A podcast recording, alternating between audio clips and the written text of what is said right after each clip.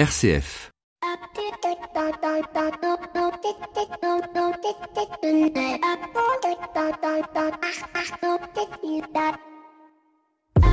Bonjour à toutes et à tous. Aimez-vous le poisson? Question qui peut paraître assez saugrenue dans une émission à vocation économique et pourtant ce lundi 1er avril il est difficile de ne pas évoquer cette tradition qui est assez floue dans ses origines mais qui se termine à chaque fois par une plaisanterie, une mystification ou un poisson dans le dos.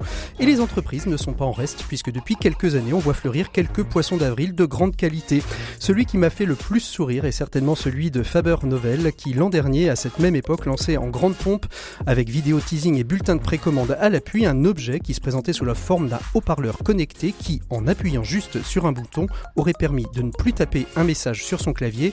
Il aurait juste suffi de dire le nom de l'interlocuteur et la personne concernée aurait reçu directement le message dans son espace de messagerie interne. Une innovation qui semble crédible mais qui est techniquement impossible dans la configuration actuelle.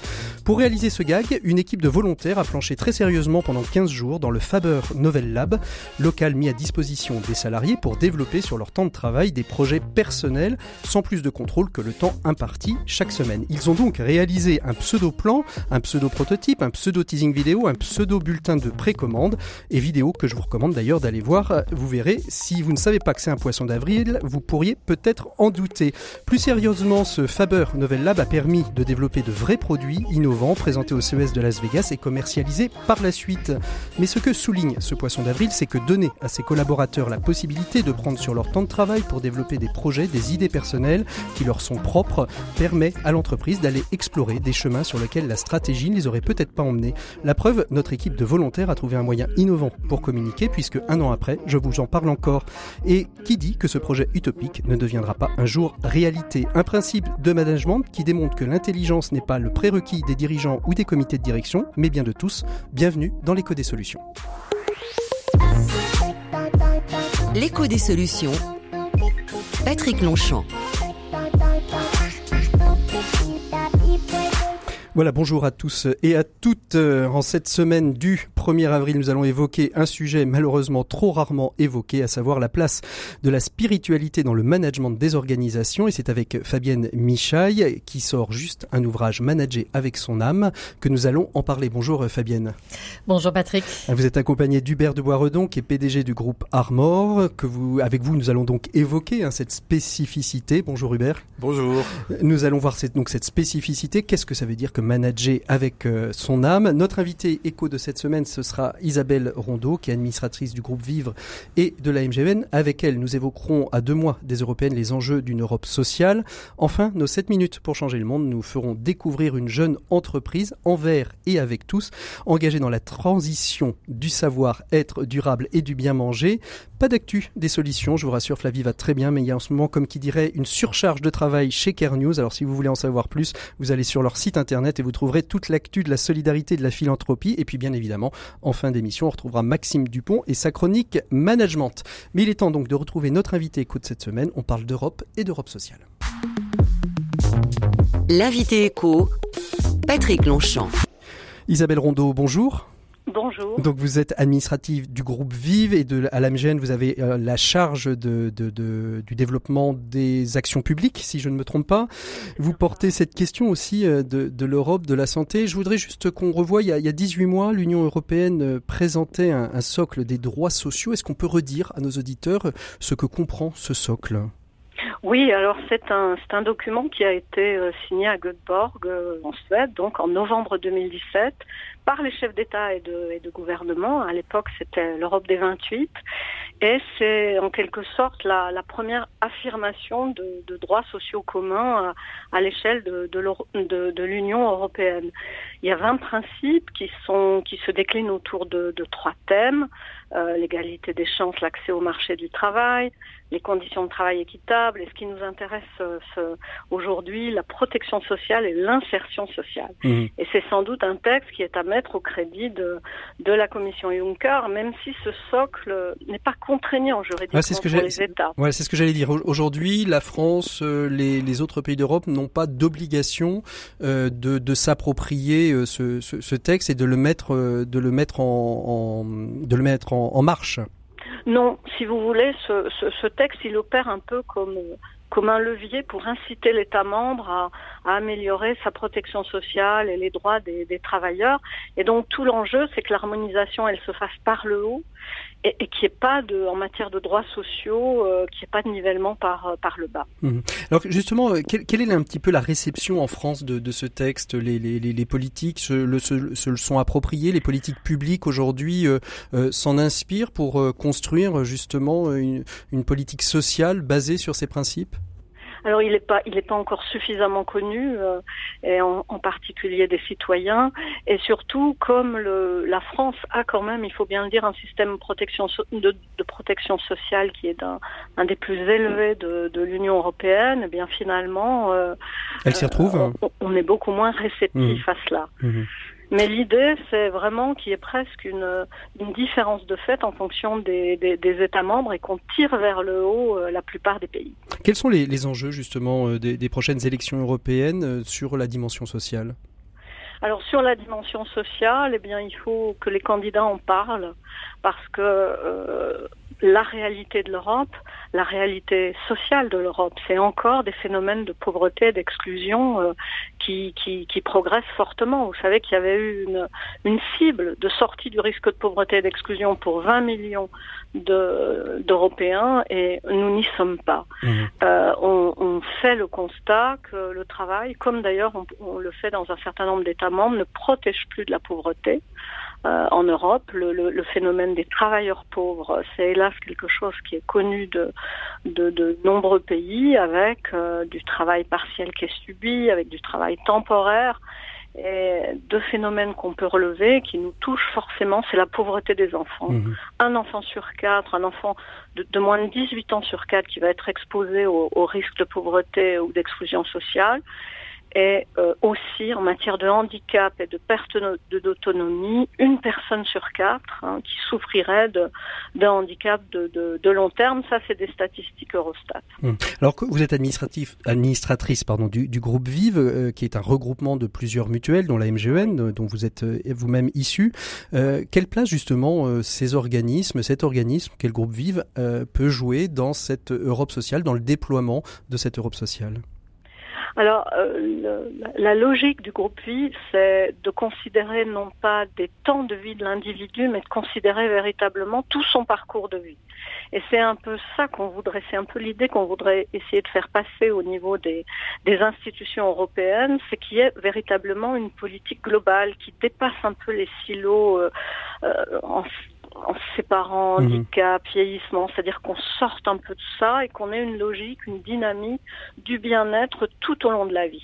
Mhm. De, finalement, de penser euh, le, le, la vie de manière transversale et comme vous dites, pas en silo, en disant voilà, un peu comme il y avait dans, dans certaines euh, euh vieux modèles et, qui existent encore d'entreprises, en disant il y a telle direction, telle direction, mais de tout, tout regrouper ensemble et de faire vivre les, les, les problématiques les unes avec les autres et pas de manière parallèle et séparée.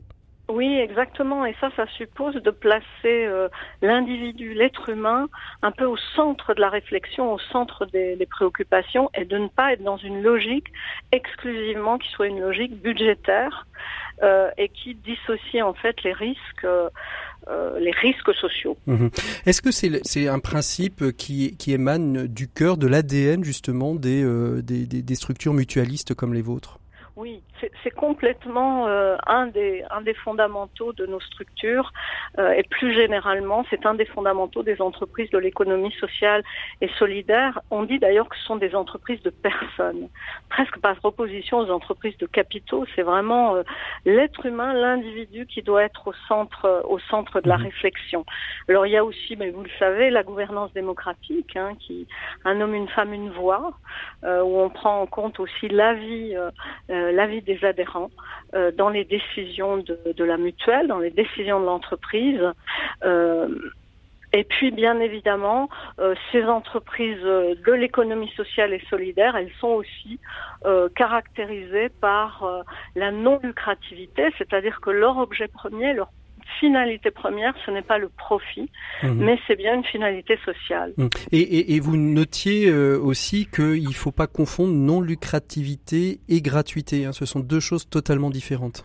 Ah oui, alors ça, c'est un de nos sujets avec euh, avec l'Union européenne effectivement parce que euh, dans la, la conception du du but non lucratif en droit de l'Union européenne, eh bien, on retrouve plutôt euh, la gratuité. C'est-à-dire que nous ne sommes pas reconnus, nous, euh, par le législateur européen, comme des opérateurs non lucratifs. On est euh, véritablement assimilés à des entreprises, à des entreprises lucratives par la législation européenne. Mmh. Alors, on, a fait travailler une universitaire là-dessus pour essayer de réfléchir à la place qu'occupe cette notion de but non lucratif en droit de l'Union européenne.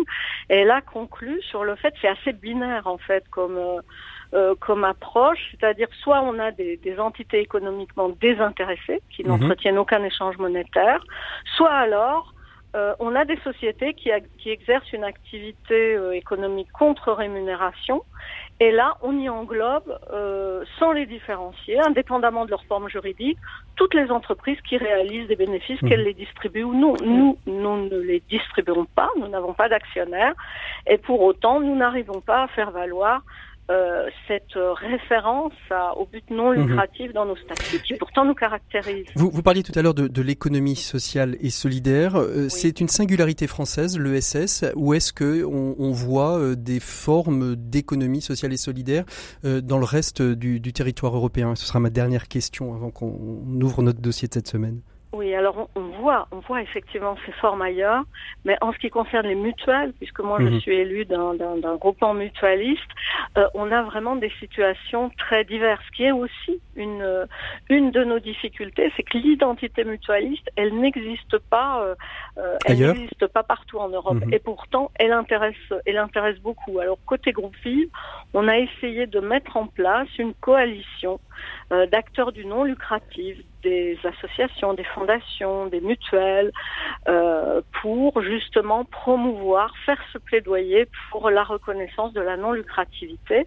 Et actuellement, outre Vive, la MGEL, nous ont rejoint euh, Ciel Bleu, Montepio et Emmaüs, Emmaüs Europe. Merci beaucoup Isabelle Rondeau d'avoir été notre invitée éco de cette semaine. Bonne continuation. Nous, on va continuer avec nos invités justement pour ouvrir ce dossier et parler de comment manager avec son âme. L'écho des solutions. Patrick Longchamp. Voilà, il est donc temps d'ouvrir notre dossier de cette semaine avec nos deux invités. Nous allons parler management et spiritualité avec Fabienne Michaille qui vient de faire paraître aux éditions MAM euh, son ouvrage Manager avec son âme. Bonjour, ou rebonjour plutôt Fabienne. Euh, merci beaucoup d'être avec nous. Vous êtes donc euh, diplômé de Sciences Po, vous avez euh, travaillé dans des gros groupes chez LVMH en, particulier, et puis à un moment donné, vous vous êtes orienté, vous avez repris un temps d'études parce que vous vous êtes dit il y a des choses qu'il faut réfléchir sur la transformation des entreprises. Hein, c'est ça un petit peu? Oui, tout à fait. Je me suis posé des questions de sens et j'ai souhaité approfondir ces questions, notamment par des études de philosophie et théologie. Et puis avec vous, à, votre côté, vous avez invité Hubert de Boisredon, qui est un des 17 euh, dirigeant d'entreprise que vous avez interviewé dans, dans, votre ouvrage, euh, Manager avec son âme, de Boisredon. Vous venez de recevoir d'ailleurs euh, le prix des échos du, du, stratège des PME et ETI de l'année. Hein, on est fier de recevoir un prix de ce type-là quand on, travaille à, rendre une entreprise heureuse et rentable? Je dirais que c'est encourageant pour soi, mais aussi pour les équipes, parce qu'on n'est pas stratège tout seul, on est juste euh, le représentant d'une d'une équipe qui croit en un projet, et donc ça fait du bien à tout le monde. Alors je rappelle que vous êtes PDG du groupe Armor, euh, qui a qui a une longue histoire euh, de, devant elle, hein, et qui a une longue histoire dans l'avenir encore, qui a été marquée par par deux choses. D'abord, vous êtes arrivé à Nantes comme dirigeant salarié de l'entreprise, et puis et puis après, vous avez décidé avec vos collaborateurs, avec vos salariés, de racheter la majorité départ. On en parlera peut-être un petit peu euh, euh, tout à l'heure. Et puis une de, vos rencontres euh, principales après votre épouse, bien évidemment, c'était la rencontre avec Mohamed Youmous, qui est prix Nobel d'économie et qui a fondé, créé prix Nobel de la paix. Et prix Nobel de la paix, pardon, prix Nobel de la paix. Et, mais il aurait pu être prix Nobel d'économie aussi, qui a fondé le le microcrédit et qui l'a ensuite développé. donc Fabienne, vous avez donc écrit cet ouvrage avec 17 au travers du témoignage de 17 dirigeants d'entreprise, plutôt, on va dire, situés euh, dans les ETI, dans le top euh, des dirigeants d'entreprise du, CAC 40. Qu'est-ce, pour aller chercher ce qu'ils avaient à l'intérieur d'eux-mêmes, qu'est-ce qui vous a euh, donné l'envie de, réaliser cet ouvrage? Qu'est-ce, Quel était le déclic de, cet ouvrage? En fait, j'avais envie de souligner l'importance de la dimension spirituelle pour le dirigeant et souligner l'importance de l'unité de la personne pour être le leader qui sait répondre aux défis euh, au, au, défi au, au défi du quotidien euh, exactement euh, et aux défis qui se présentent à, à, à lui aujourd'hui c'est-à-dire management en environnement complexe cycle d'innovation de plus en plus court et attendre des nouvelles générations en quête de sens. Et mm -hmm. ça c'est particulièrement euh, fort aujourd'hui. Et, et c'est avec ça d'ailleurs que vous ouvrez euh, votre ouvrage hein, c'est l'attente de, de, cette jeune génération aux valeurs. On, on le voit et puis on l'a vu dans d'autres enquêtes sur l'entrepreneuriat social hein, plus de 60% de la jeune génération puis on le verra peut-être avec no, notre invité des 7 minutes pour changer le monde. Avant tout c'est les valeurs c'est le sens qui va être donné au travail avant finalement euh, le nom, euh, aussi prestigieux soit-il, de l'entreprise. Oui, complètement. Pour, euh, je travaille notamment avec les DEC. Ce soir, je lance le livre euh, là-bas en partenariat avec eux. Et ce qui est très important pour euh, toutes ces nouvelles générations, c'est justement trouver du sens. Et finalement, ce qui est étonnant et ce qui est un petit peu la différence avec ma génération, je suis sortie de l'ESSEC en 92, c'était on cherchait à rejoindre des grands groupes, les Big Five du Conseil en stratégie, euh, LVMH bien sûr, et réussir une carrière. Et pour mmh. ça, on était prêt à attendre, on était prêt à attendre deux ans, trois ans, à galérer. Eh bien, aujourd'hui, c'est plus du tout ça. Les jeunes veulent du sens. Ils rejoignent peut-être des grands groupes pendant six mois, mais généralement, les grands groupes, s'ils ne donnent pas du sens, ils les quittent très rapidement. Hubert, vous avez commencé comme, euh, comme Fabienne, finalement. Vous avez commencé dans les grands groupes, euh, Rhône Poulain, si je ne m'abuse. Euh... Oui, alors, moi, je dirais, je, dirais que je, je, suis un cas un petit peu particulier parce que euh, donc j'ai terminé HEC en 1986. Euh, et effectivement, je voyais l'habitude, c'était de faire ce que dit Fabien, c'est-à-dire qu'on rentrait chez Arthur Andersen, chez dans, dans les grandes banques, etc., euh, pour acquérir ses galons en stratégie euh, ou en finance. Et, moi, je suis parti avec un de mes camarades d'HEC. On est parti au Chili, donc euh, euh, pour euh, dans une banque de développement. Voilà, justement déjà en quête de sens à ce moment-là. Mais on n'était que deux sur une promo et, et beaucoup nous jugeaient fous. Euh, je dirais que moi, je, suis, je recevais sans arrêt des messages en disant tu vas mettre ta carrière en l'air. Euh, déjà les deux premières années de coopération de développement et puis comme je suis resté sept ans, vous imaginez que chaque année, plus les années passaient, plus je, je, risquais euh, ma carrière. Et, et en fait, euh, après après coup, je me rends compte que ça a été la plus grande chance de ma vie. Et, le déclic, vous nous le disiez dans un portrait qu'on avait réalisé avec vous il y, a, il y a quelques temps, votre, votre déclic en fait, c'était un stage à New York quand en, en, étant dans une, une banque en stage, dans la rue, vous tombez nez à nez avec les, les, les sœurs de, de la charité. En, en, fait, en fait, c'était pas vraiment un stage. J'étudiais euh, la finance internationale ça, la finance à NYU, donc à New York University. Et, et, donc on était dans le voilà c'était Ronald Reagan c'était le New York euh, d'ailleurs un New York très pauvre à mm -hmm. l'époque euh, et je me rappellerai toujours la première page de mon livre de finance c'était le but de l'entreprise et la maximisation du profit de ses actionnaires donc c'était Milton Friedman mm -hmm. on était dans cette logique et, et moi je repartais de l'université J'habitais, euh, j'avais la chance d'habiter dans une famille euh, riche dans le centre de New York et quand je sortais le matin, je voyais des, des mendiants euh, euh dans la rue. C'était le début du SIDA. Mmh. C'était, voilà, j'étais très bouleversé. En fait, j'avais 21 ans. Euh, sur euh, me dire voilà qu'est-ce que je vais faire de ma vie? Est-ce que mon but c'est de réussir la finance internationale ou ou est-ce que est-ce que tout ça pourquoi on peut dire en fait? que l'orientation que vous avez prise depuis euh, quelque part c'est ce c'est cette c'est ici que tout, tout se fonde, au-delà de peut-être ce que vous avez reçu de par la culture familiale? Oui, euh, c'est clair que là, il y a eu un déclic. Moi, j'étais programmé pour faire mon service militaire comme officier mmh. dans l'armée, etc., pour une carrière tout à fait classique. Et là, il y a eu, on va dire, une crise, une crise de sens. Pourquoi je, je réussis les études que je réussis Quel va être le but Je serai heureux à la fin de ma vie. Pourquoi. Donc, grande crise. Euh, même on se sent un peu fragile dans cette crise-là. Euh, il y a eu la rencontre effectivement euh, des sœurs de Mère Teresa et de Mère Teresa elle-même d'ailleurs, qui a été pour moi, qui m'a juste posé cette question. Voilà, qu'est-ce que tu veux faire de ta vie Bon, bon. Et, et, et, et qui m'a mis en route. Ça a été la rencontre des premiers malades du SIDA aussi. Voilà, je me suis retrouvé face à l'extrême pauvreté, à l'extrême fragilité humaine mais qui m'a renvoyé à finalement la grandeur de l'âme de, de, de, de, des, des, personnes. Fabienne, justement, vous avez interrogé 17 chefs d'entreprise qui qui n'ont pas forcément tous le même discours, mais qui ont tous euh, une, une spiritualité. Euh, ça a été compliqué de les convaincre de prendre la parole sur ce qui est finalement le, presque le cœur de l'intime, le jardin secret, c'est-à-dire la vie intérieure. Eh bien justement, en fait, non. Euh, les dirigeants que j'ai interviewés sont profondément convaincus que cette dimension spirituelle, c'est ce qui fait le ressort de leur action. Et donc, la plupart du temps, quand je me suis adressée à eux, la réponse a été oui tout de suite. Mhm. Oui, parce que ça leur tient à cœur. Oui, parce que c'est pour eux ce qui constitue l'essence même de leur, de leur personne et de leur, de leur action de manager. Mhm. Est-ce qu'il y, a un déclic, euh, comme, euh, comme Hubert vient de, nous parler, de, de, ce déclic, de, cette, de, ce parcours finalement Est-ce que chez chacun, vous avez pu repérer peut-être euh, des, des, des, points de convergence, de divergence sur le, le, point de départ de leur manière de manager avec ce qui les anime intérieurement? Alors non, pas forcément. Pour certains, c'est quelque chose de finalement naturel acquis dès l'enfance, parfois par une éducation, et qui a été ensuite plus ou moins approprié mhm. par de la réflexion dans, dans les études. Et puis pour d'autres, ça peut être effectivement à l'occasion d'une crise, ça peut être euh, un échec professionnel, ça peut être euh, aussi une rencontre. Mhm. Donc c'est très très variable en fait. C'est très variable. Alors justement, quelle est la place justement de cette spiritualité dans, dans le monde de, de l'entreprise? Et en France on, Dieu sait si nous sommes, euh, c'est le cas de le dire, Dieu sait si nous sommes touchés par la, la, question de la laïcité dite à la française.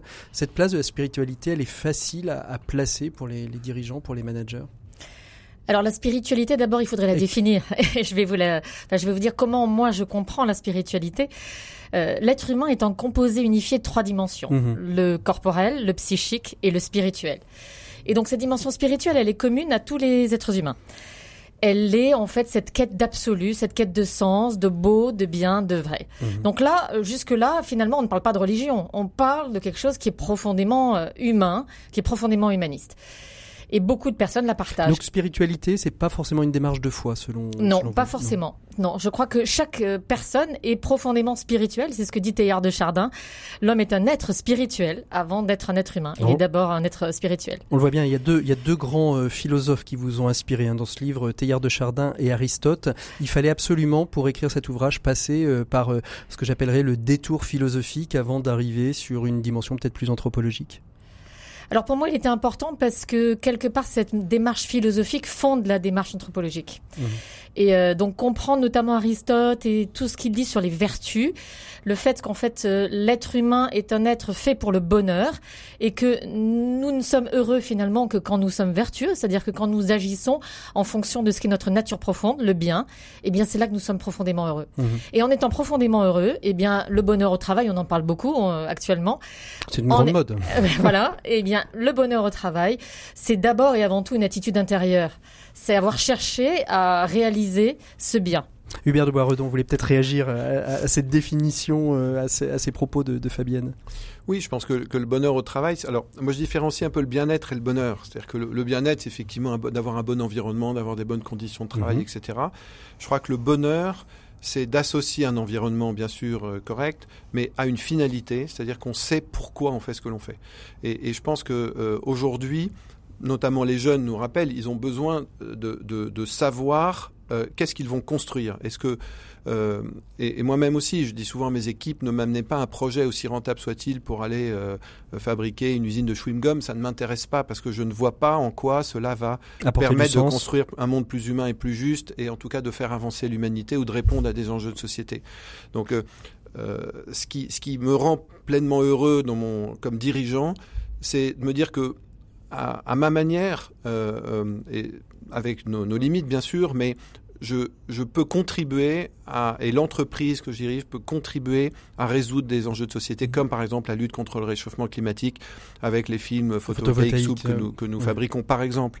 Euh, voilà, là on, on, voit le sens, le, le, monde en a besoin et si on peut contribuer à le faire, ça, ça rend pleinement heureux. Et donc bonheur veut pas dire facilité. Mhm. On peut, on peut se retrouver confronté à des grandes difficultés, à des obstacles, et c'est là où pour moi intervient, j'allais dire peut-être la dimension de foi, c'est que parfois. C'est ce que j'allais dire. Quelle est votre définition à vous du dirigeant spirituel, de, la place de la spiritualité dans votre euh, action de, de dirigeant d'entreprise? Je, je, pense que comme le disait Fabienne, je pense que toute personne euh, est dotée d'une spiritualité. Donc c'est absolument pas le privilège des chrétiens ou de, ou de, gens religieux ou des croyants. Ou des croyants. Euh, pour moi, être spirituel, c'est d'abord avoir la conscience que nous ne sommes pas notre propre fin. Mhm. C'est-à-dire qu'en fait, on est, on fait partie d'un tout, on fait partie d'une humanité et que donc on a, on a un rôle. Euh, euh, bon, ça c'est sur la finalité et c'est aussi la conscience que euh, on a un énorme atout en soi, c'est la capacité d'écouter intérieurement notre conscience. Mhm Et donc, au-delà de, juste du raisonnement de l'intelligence ou de l'objectif de performance, on peut aussi se, faire confiance à cette voix intérieure euh, qui, qui nous donne une direction, qui nous fait sentir où est le mieux par rapport à, ou le bien par rapport à une situation. Au-delà de la pérennité de l'entreprise, je disais au début de l'émission qu'avec vos collaborateurs, avec vos salariés, vous avez racheté les parts des, c'est une entreprise familiale, vous avez racheté la majorité des parts.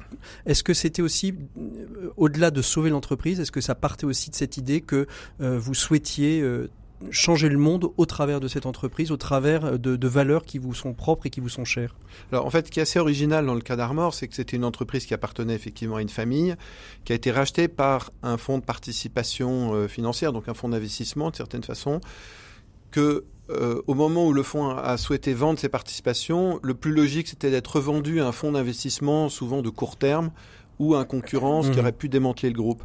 Et là, c'est là où nous avons été interpellés, moi le premier, à me dire bon voilà, est-ce que il n'y a pas une autre voie pour construire un projet industriel de long terme? Et ce sens du long terme, ça fait partie pour moi de, cette éthique de management. Euh, nous, nous innovions beaucoup.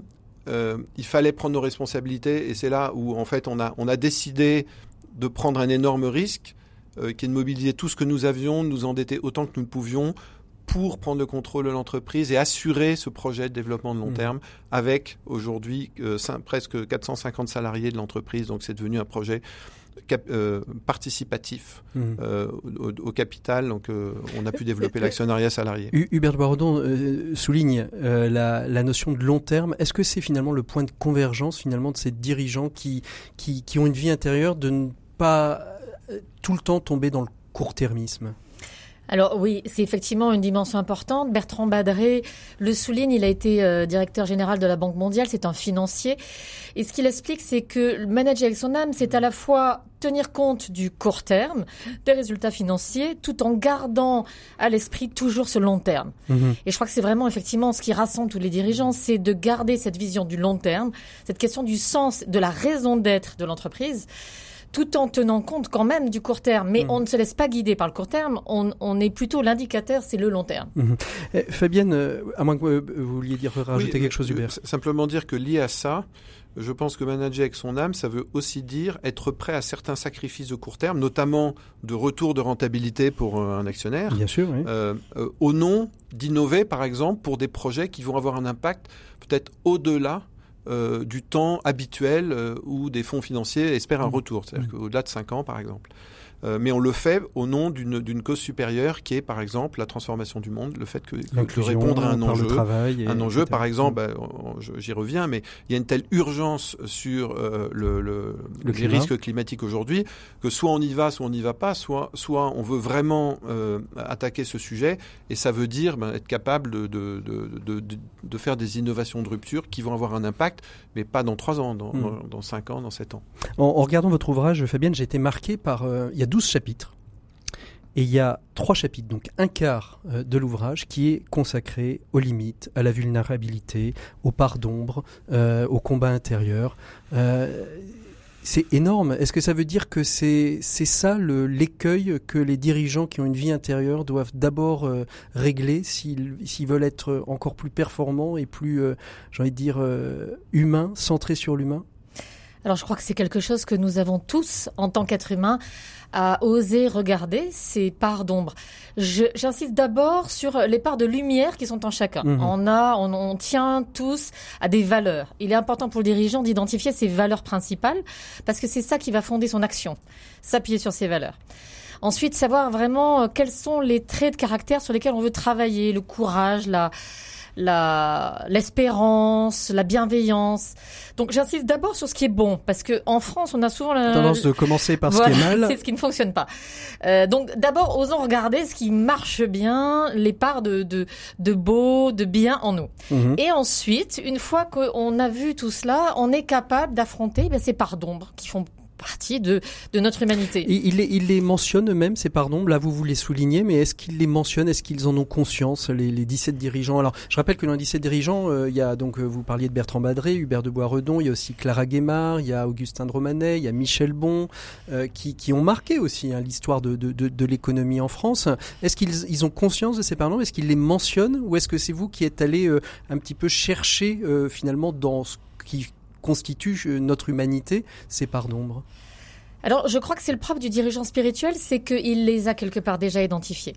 Donc, même si je les ai peut-être... Au risque d'en être trop conscient, peut-être, parfois? Euh, non, mais je crois que c'est ce qui fait leur force. Euh, quand on parle de Michel Bon, par exemple, ce qui fait sa force, c'est d'avoir cette part en lui qu'il sait absolument perfectible. Il sait qu'il est limité, euh, mais il en a confiance. Et en même temps, je sens que en lui, il y a un homme profondément apaisé qui a réussi de, de magnifiques transformations. France Télécom, passage à la concurrence, mhm. grâce à justement ces, ces parts de limites qu'il a déjà intégrées. Donc, mhm. le dirigeant, euh, le dirigeant impactant, c'est le dirigeant qui connaît ses limites. comment on vit avec avec ses, doutes, avec, euh, avec ses pardons, Hubert de Boisredon? Est-ce que c'est parfois paralysant dans, dans l'action et dans la direction de l'entreprise ou pas? Déjà, je pense que dans le manager avec son âme, il y, a, cette dimension de chercher à vivre une certaine unité de, de vie dans sa mhm. manière d'être et donc d'être soi-même entier. C'est-à-dire c'est pas euh, la façade du dirigeant dans l'entreprise et une autre. Euh, ce que, ce que j'appelle souvent la, commode à tiroir ou la commode normande. Un, autre visage en dehors. Donc moi je sais que que je, voilà, je, je, je, suis tellement moi-même dans l'entreprise que certains peuvent se dire, tiens, euh, parfois ils peuvent se dire, tiens, il est très bienveillant, est-ce qu'il est naïf? Euh, À d'autres moments, euh, à d'autres moments, c'est le dirigeant qui sort et qui peut avoir tendance à dominer et imposer ses idées. Et donc, et, et, donc voilà, je, je, je, dois composer avec tout ça. Euh, ceux qui me connaissent savent que je suis très gourmand. Voilà. En fait, je, et je n'ai pas à cacher ces choses-là. Donc on peut vous acheter avec une barre de chocolat en tant que dirigeant? M'acheter non, mais me, me, me, faire plaisir, oui. non, mais ce que, ce que je veux dire, c'est voilà, on est, on est ce qu'on est. On est ce qu'on est. Et je pense, dans la mesure, le, fait de me montrer tel que je suis est une grande, enfin, me donne une grande liberté et c'est une grande légèreté. Je n'ai pas, je n'ai pas à cacher cette part d'ombre, en fait, que les uns et les autres, que mes proches connaissent. Euh, et j'allais dire, l'énorme atout, c'est que du coup, je leur donne le droit, en montrant mes parts d'ombre, aussi de me remettre en cause, euh, de m'aider à progresser. Mhm. Et je pense que le plus grand piège pour un dirigeant, c'est euh, quand ses collaborateurs n'osent plus euh, le, critiquer, n'ose plus euh, lui dire tu as tort, euh, et où il, il, il, bétonne un petit peu son image au point qu'il devient intouchable. Mmh. Fabienne, comment vous réagissez à ça Alors là, je suis complètement, d'accord. C'est clair que la plupart des dirigeants que j'ai interviewés soulignent ce point. Pour eux, ce qui est très important, c'est de pouvoir être contesté par le, les membres du COMEX pouvoir euh, avoir des avis différents. Vous savez, il y a le biais d'autocomplaisance en mmh. neurosciences. Mmh. On a tous euh, l'impression que notre avis est le meilleur. Et le grand danger, c'est d'être enfermé dans cette certitude que l'on a raison et ne plus être capable d'être challengé par euh, ses collaborateurs. Je crois que comme Augustin Romanet disait dans, dans, les verbatim, il disait que lui, son, son principe, c'était de s'entourer de personnes encore plus compétentes que lui, parce que ça lui permettait au moins de s'appuyer sur des gens qui comblaient ses manques. Alors complètement. Et ça, c'est le propre du dirigeant spirituel, c'est de savoir s'appuyer sur. Euh, on n'a pas toutes les capacités, on n'a pas toutes les compétences. Mhm. Et le grand danger, c'est de le croire. Et là, après, c'est là qu'on ne voit plus les, les, écueils, les difficultés qui peuvent arriver et qui arrivent forcément dans, dans, dans le business. quels sont les points, justement, on parlait de ces parts d'ombre, de ces points limitants. Alors, je sais bien qu'il faut d'abord voir le, le, bon, le bien, euh, le vrai avant toute chose, mais justement, pour, euh, pour arriver à, à faire face, parce qu'elles peuvent être parfois paralysantes, euh, elles peuvent être, comment on peut les dépasser? Est-ce qu'il y, a des, est qu'il y a des techniques? Est-ce qu'il y a des, des moyens de retrouver une intériorité apaisée chez ces dirigeants? Alors, c'est l'aspect spiritualité du chemin. Hein. On est tous en chemin. On est tous, euh, euh, on avance tous vers ce but dont parle Hubert. C'est, mm. moi, je crois que c'est essentiel, c'est cette tension vers un objectif. Euh, de, qui nous dépasse. Et on travaille, euh, on travaille à cela. On peut se faire aider par des coachs. Moi, je suis coach aussi. J'accompagne des dirigeants pour euh, faire la lumière sur certains points. On peut euh, également faire des retraites. On peut aussi marcher, prendre du temps, en tout cas, prendre du mmh. temps, s'extirper de la, s'extirper du quotidien. Est-ce que chacun de ces dirigeants, peut-être qu'Hubert, vous nous direz-vous comment vous arrivez à vous échapper de, votre quotidien, Hubert? Alors, ce, que je veux dire avant, c'est que je pense que une grande chance. Alors là, c'est peut-être mmh. plutôt le dirigeant, le, le chrétien dirigeant qui parle.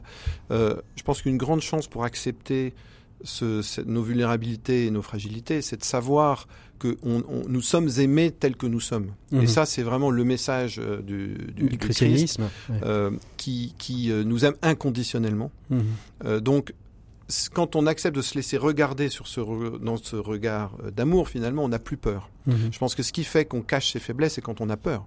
Finalement, on a peur d'être rejeté. On a peur de ne pas de ne pas donner une, une image qui fait qu'on va être euh, on va être euh, accepté, qu'on va être encensé, etc. Donc le, le, le, le chrétien a cette chance peut-être de savoir qu'il est sauvé, qu'il est intégralement pardonné de toutes ses faiblesses, de tous ses péchés, de, toutes, ses, erreurs. Et donc, une, une espèce, ça, ça, cette, cette assurance donne à la fois une espérance et donne une grande joie. Mhm. Parce qu'en fait, on n'a pas besoin de chercher à être autrement que ce que nous sommes. Comment vous Voilà. arrivez à déconnecter justement, à prendre ce recul nécessaire? C'est la, Bah, c'est la Bible, c'est la vie en moi, famille, pour- c'est les temps Alors, de retraite, c'est des je- temps de solitude? Je pense effectivement le, le- les temps de famille, euh, avoir une épouse qui est capable de nous remettre en cause euh, et avec bienveillance, c'est une chance. Euh, des enfants aussi qui nous prennent pas trop au sérieux, ce qui est le cas des miens, donc c'est parfait. C'est parfait. D'avoir de bons amis Ouais. qui nous aiment tels que nous sommes vraiment. Euh, et puis pour moi, je pense que oui, des- temps de, recul, des temps de, prière, de cœur à cœur, comme je, disais dans, un témoignage du livre, c'est pas forcément régulier, mais il y a des moments, je vais dire, donnés. euh, ça peut être le temps d'un voyage en train, euh, d'une, d'une, je dirais même parfois un ascenseur pour revenir en soi-même et se rappeler un peu quelle est notre source.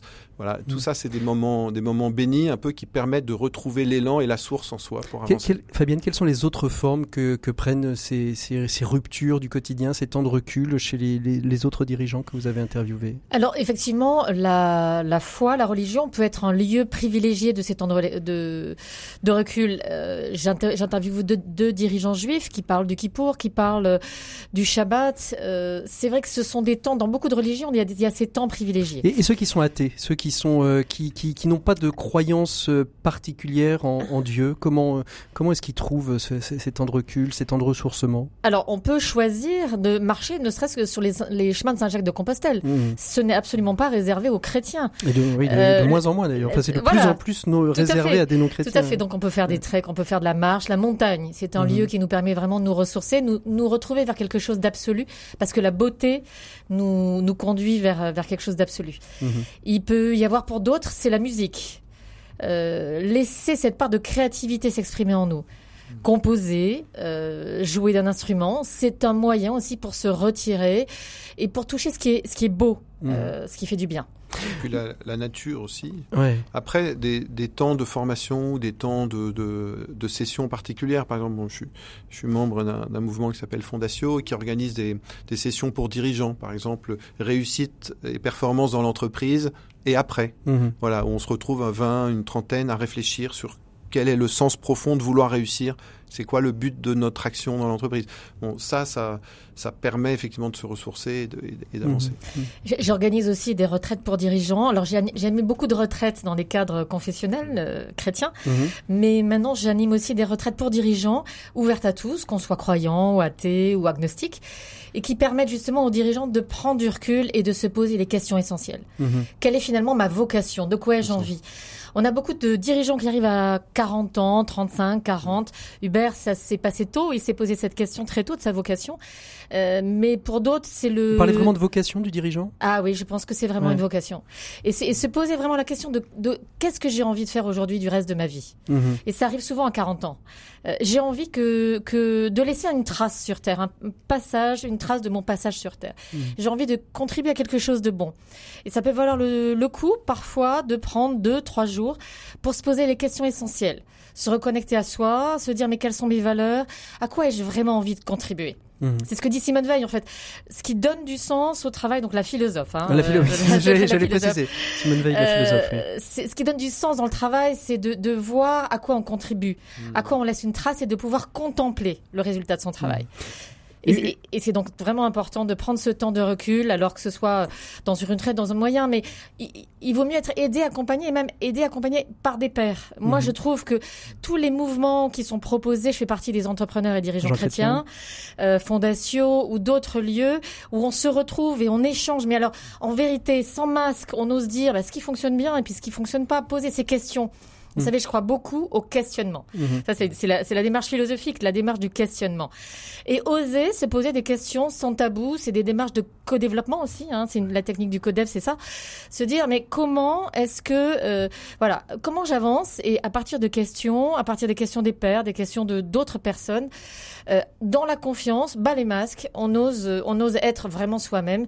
Et, et puis dire, ben voilà, nos peurs, nos craintes, et puis aussi nos, nos formidables opportunités qui s'ouvrent. Parce que maintenant, à 50 ans, on a encore une très belle carrière devant soi. Donc n'ayons pas peur, je le dis à tous les dirigeants 50 qui nous encore, écoutent. c'est ça. On a, encore des pas peur, n'ayons pas peur de, de- faire des. Ouais. Est-ce que, excusez-vous, il y a un vrai management différent euh, chez les, les dirigeants développant une forme de spiritualité que chez d'autres? Est-ce qu'il y a, il y a des- un management qui est euh, très typique? Alors, très ou typ- atypique plutôt Très typique, non. Je dirais atypique. En fait, je crois que ça, dé- ça permet de développer un management qui est vraiment euh, personnel. Mhm. Euh, ça permet de développer sa marque, sa patte, sa son originalité euh, dans le management. Et ça permet en fait vraiment d'être soi surtout. Et en étant totalement soi, c'est là qu'on peut développer tous ses talents, toutes ses capacités qui vont varier d'un dirigeant à l'autre. Hubert, Oui, et peut-être, peut-être que le dirigeant spirituel, mais encore une fois, au sens euh, certains ne se sentent hmm. pas spirituels, ils le sont en fait selon.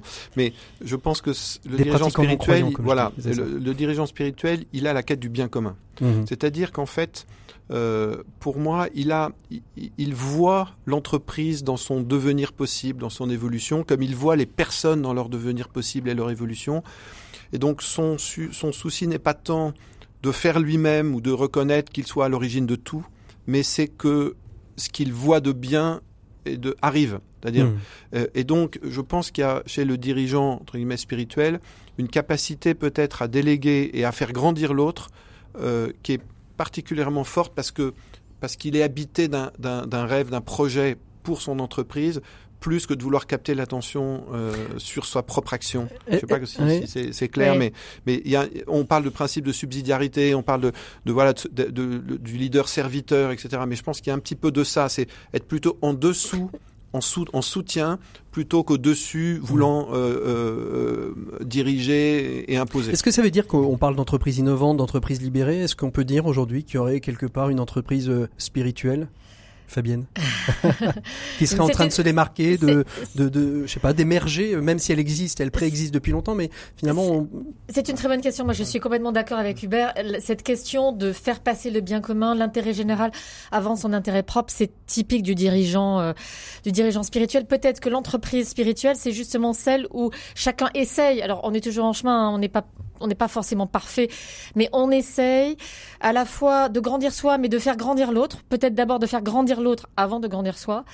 Euh, on attribue les, les bénéfices, les résultats à l'autre, et puis surtout, on, on fait passer son intérêt, Mhm. oui, vraiment après l'autre. Mhm. On a, on a cette vision du bien, du bien commun, de l'intérêt général, du long terme, et c'est peut-être ça. Et surtout, on est, quand on est dirigeant, on autonomise, on responsabilise, et en, en une phrase, je dirais, voilà, grandir et faire grandir. alors justement il y a- une question euh, je l'ai déjà posée à Hubert je la pose en général à tous ceux qui se- qui, tournent vers l'entreprise libérée vers ce changement d'ADN des entreprises comment est-ce qu'il est transmissible? C'est-à-dire que euh, Hubert de Boisredon euh, s'en va comment est-ce qu'on peut être certain euh, qu'à la suite d'un Augustin de Romanet, qu'à la suite d'un Michel Bon, on va pouvoir avoir vraiment transformé l'entreprise de l'intérieur pour que le manager suivant, le dirigeant suivant, puisse bénéficier de cette forme de direction, de management spirituel? Hubert. Alors peut-être une remarque, c'est que je pense qu'il faut être un peu prudent avec les termes entreprise libérée, entreprise spirituelle ou même entreprise chrétienne que j'entends parfois. C'est ça, soyons Moi, je crois entrepreneurs pas tout simplement. Je crois pas à ça. Je crois qu'il y a des entreprises qui laissent une place à un management libérateur, à une capacité de manager avec son âme ou euh, voilà. Euh, parce qu'en fait, c'est pas l'entreprise qui est spirituelle. L'entreprise, elle est faite de, de, de, de- de personnes. Par contre, euh, le- le- l'équipe de direction, le voilà, a, a une, enfin, le, fait de vouloir euh, être libérateur pour les autres. On va, on va s'arrêter là parce qu'on arrive euh, tout doucement au terme de, de l'émission. Euh, on va retrouver Maxime Dupont. Maxime Dupont, c'est notre chroniqueur expert en management. Aujourd'hui, il nous parle de confiance et de responsabilité justement dans l'entreprise en ce 1er avril. Et puis on retrouvera tout de suite après nos 7 minutes pour changer le monde. L'écho des solutions, les experts. Alors Maxime, bonjour Maxime Dupont. Bonjour Patrick. Notre chroniqueur expert en management. Euh, Maxime, dans votre chronique expert, vous revenez aujourd'hui sur la publication d'un rapport annuel sur l'état de la confiance dans le monde. Oui, Patrick, ce baromètre de la confiance est publié tous les ans par un institut d'études international, l'Institut Edelman, et il analyse les fondations et les évolutions de la confiance dans le monde. Alors, quels sont les trois faits marquants qui ressortent de ce baromètre? Le premier fait marquant, c'est la place de choix qu'ont les entreprises dans la confiance. De manière assez surprenante peut-être, les citoyens du monde font autant confiance aux entreprises qu'aux ONG, à un niveau proche de 60%. C'est intéressant, oui. 60% seulement, pourrait-on dire, mais c'est 10 points de plus que la confiance accordée aux médias et au gouvernement. On notera. On notera et cela est très représentatif de notre époque, que la population informée, autrement dit les élites, accorde beaucoup plus facilement sa confiance à toutes ces institutions, mais avec les mêmes écarts entre elles.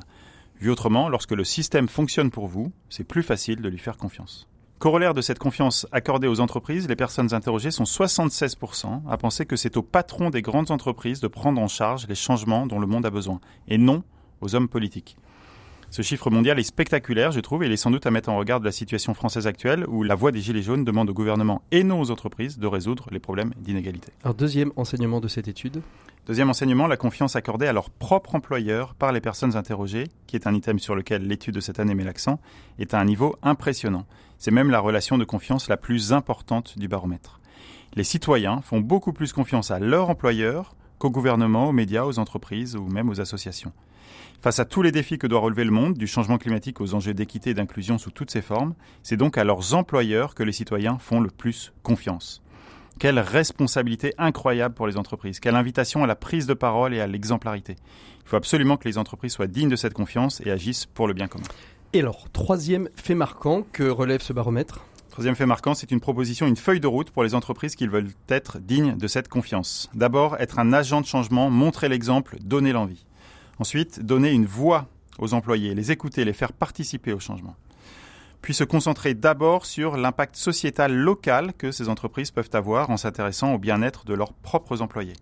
Et enfin, utiliser le pouvoir que semblent avoir les patrons dans l'imaginaire public pour faire changer les choses. Alors, qu'est-ce que l'on peut conclure de, tout cela, Maxime?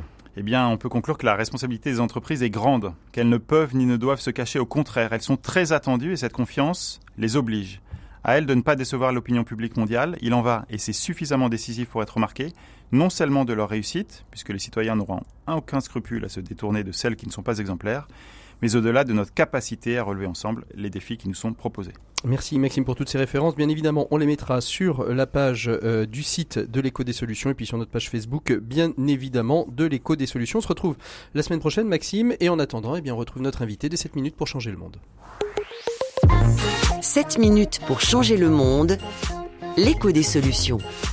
Voilà, il est temps de retrouver Antoine Morel, qui est le cofondateur euh, d'Envers et avec tous, une serre pédagogique et connectée. Antoine Morel, bonjour.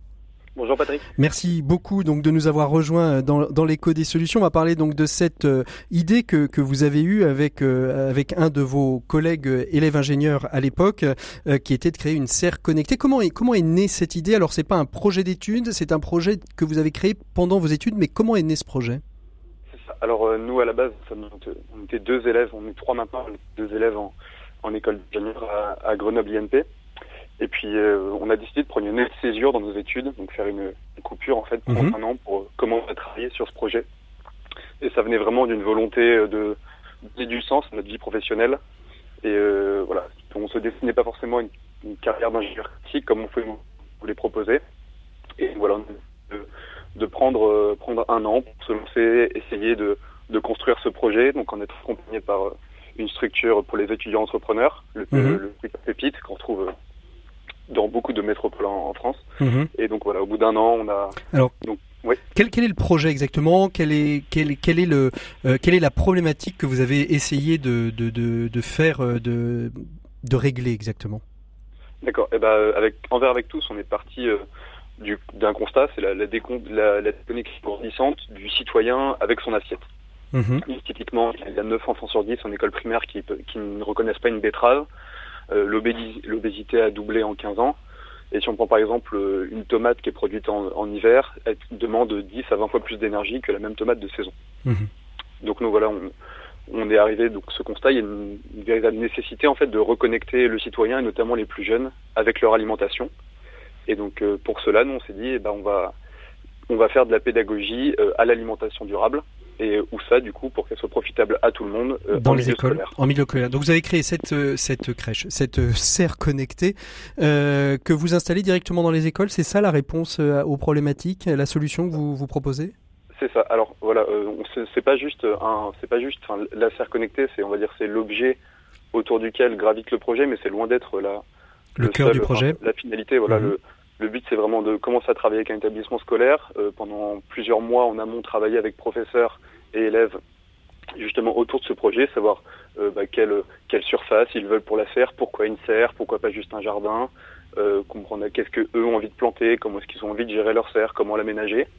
Ensuite, on intervient directement dans l'établissement pendant en une petite semaine où on dispense des ateliers euh, auprès des professeurs et des élèves sur des thématiques variées comme la biodiversité des sols, l'initiation à la permaculture, l'équilibre alimentaire, etc.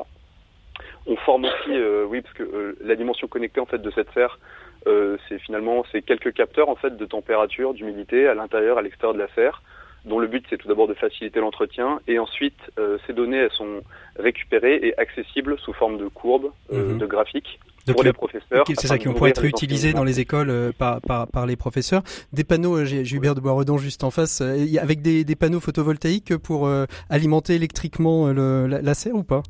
Non, non, non, on est, on est sur des, des consommations énergétiques qui sont relativement faibles. Donc voilà, le but c'est pas d'apporter de la techno pour faire de la techno, c'est quand même d'avoir un, projet euh, qui soit relativement sobre d'un point de vue énergétique. Donc mhm. on n'a pas nécessité d'alimenter euh, d'alimenter la serre en énergie euh, électrique. Pour le moment, c'est-à-dire juste a quelques petites piles dans les capteurs qui suffisent à, alimenter et à transmettre mhm. les données. On parle souvent de, dans, le lancement d'entreprise de, de, business model. C'est quoi votre business model exactement, Antoine? Il est, il est réfléchi ou il est encore en pivot, en réflexion? Alors ça a été euh, voilà donc forcément il, s'est affiné au fur et à mesure. Et bon là on n'est pas tout à fait sur un business model qui soit complètement définitif même si on a quand même une, une bonne idée de comment ça se passe. Donc typiquement nous euh, comment ça se passe? Eh bien on, quand on commence à travailler avec un, un collège donc c'est finalement le collège qui est lui-même le, le, le, client on va dire de l'établissement. Enfin qui est le, client du, du projet. Mm-hmm. donc c'est le, collège qui euh, voilà, qui finance ce projet. Mais nous dans la dans, dans, la démarche et on accompagne aussi les collèges notamment publics euh, à la recherche de financement et à, on va dire à, débloquer différents leviers pour arriver à financer euh, ce projet d'établissement. Mmh. Et essayer de trouver aussi une récurrence peut-être euh, dans, dans le projet? C'est-à-dire oui, alors nous on, donc on fonctionne vraiment sur une base d'un prix fixe en fait qui mmh. correspond vraiment à l'installation, au matériel et puis après nous on, on pour assurer nous entre une viabilité économique sur le long terme et aussi un, suivi parce que c'est finalement ça le, plus important, pas, d'installer une serre et qu'elle soit plus utilisée au bout de trois mois. C'est en fait un, petit système d'abonnement pour les collèges qui va permettre de les rentrer dans leurs frais de fonctionnement et nous d'avoir un suivi régulier euh, de l'établissement, donc en mettant à jour euh, les supports pédagogiques pour les professeurs, en maintenant la connectique, en retournant au moins une fois par semestre dans l'établissement, etc. Mhm. Justement, c'est quoi les, projets de développement à, à, moyen terme? Et ce sera ma dernière question, euh, Antoine. D'accord. Bah pour l'instant, on a, on a, installé une première serre dans un collège en Normandie, parce que c'est là d'où on était originaire, donc ça a été le, le plus rapide. Et donc là, nous, on est centré euh, autour de Grenoble. Mhm. Et donc notre, notre objectif, donc d'ici d'ici septembre, c'est de trouver 5 à 10 nouveaux établissements scolaires, donc privés ou publics. Alors en Normandie euh, et, en, et du côté de Grenoble? Là, non, justement, le but, c'est de trouver 5 et 10 établissements uniquement sur la région Rhône-Alpes, donc à savoir autour de, autour de Grenoble ou autour de Lyon. Très bien, bah, écoutez, le, le, le, message est lancé. Merci beaucoup, Antoine, d'avoir été notre invité des 7 minutes pour changer le monde. Euh, on se retrouve tout de suite après cette virgule, et puis on vous souhaite bonne continuation. À bientôt, Antoine. RCF, l'écho des solutions. Voilà, il va être temps de clore, euh, de conclure cette, cette émission euh, de l'écho des solutions. On a parlé de manager avec son âme. Comment vous réagissez euh, très très rapidement, Hubert, sur cette vous qui êtes très tourné justement vers la, transition énergétique et climatique? Bah, Moi, je trouve ça extraordinaire d'entendre des, jeunes qui entreprennent en voulant être acteurs de changement et notamment pour pour le climat. Voyez, par exemple, euh, bah, nos, nos, films souples vont sur des serres, justement, justement parce que comme sont des films souples, translucides, qui laissent passer la lumière, on peut, ils sont rétractables et on peut, on peut faire des combinaisons et Surtout, et surtout, l'innovation, c'est que euh, ils sont recyclables, ce qui la plupart des, faux, des voilà, parce qu'ils sont, ne le sont pas en Voilà, parce qu'ils sont sans silicium ni métaux rares. Mais ce que je trouve extraordinaire, c'est de pouvoir travailler avec des jeunes qui ont qui ont mm. plein d'élan, euh, plein, qui sont prêts à prendre des risques et, et, et, et voilà, dont, le, dont entreprendre est leur passion. Elle est là votre espérance pour l'entrepreneuriat? Moi, mon espérance, c'est la jeunesse. Mm-hmm. C'est de, je trouve que je n'arrête pas de rencontrer des jeunes extraordinaires euh, qui peut-être plus que que notre génération euh, n'hésitent pas voilà, à, à, à, entreprendre et, et voit le fait d'entreprendre comme une vocation justement. C'est ce que disait euh, Fabienne. Et vous, votre espérance, Fabienne, pour l'entrepreneuriat après euh, cet ouvrage qui, je rappelle, est édité aux éditions MAM, Manager avec son âme? Eh bien, moi aussi, c'est les nouvelles générations. Elles me donnent plein d'espérance. Je je j'enseigne dans des écoles de management et je, je, trouve cette génération fantastique parce que ils ont de l'ambition, mais pas ambition pour eux. Ils ont une ambition pour le bien commun, pour changer le monde. Ils ont une ambition, mais ils ne sont pas ambitieux. Exactement. Et ça, c'est vraiment, euh, pour moi, c'est vraiment le, la note d'espoir. Merci beaucoup. Il est temps de nous quitter. Merci à tous nos invités d'avoir été avec nous cette semaine. On se retrouve bien évidemment lundi prochain. Lundi prochain, on parlera euh, bah, justement comment on peut transmettre de père en fils euh, la notion d'économie sociale et solidaire. On recevra Hugues Sibyl et son fils qui nous parleront de cette transmission euh, familiale. En attendant, vous pouvez nous retrouver sur les réseaux sociaux, la page Facebook et bien évidemment toutes les plateformes de podcast pour réécouter cette émission et les précédentes. Et je vous donne rendez-vous la semaine prochaine. Belle écoute des programmes de RCF.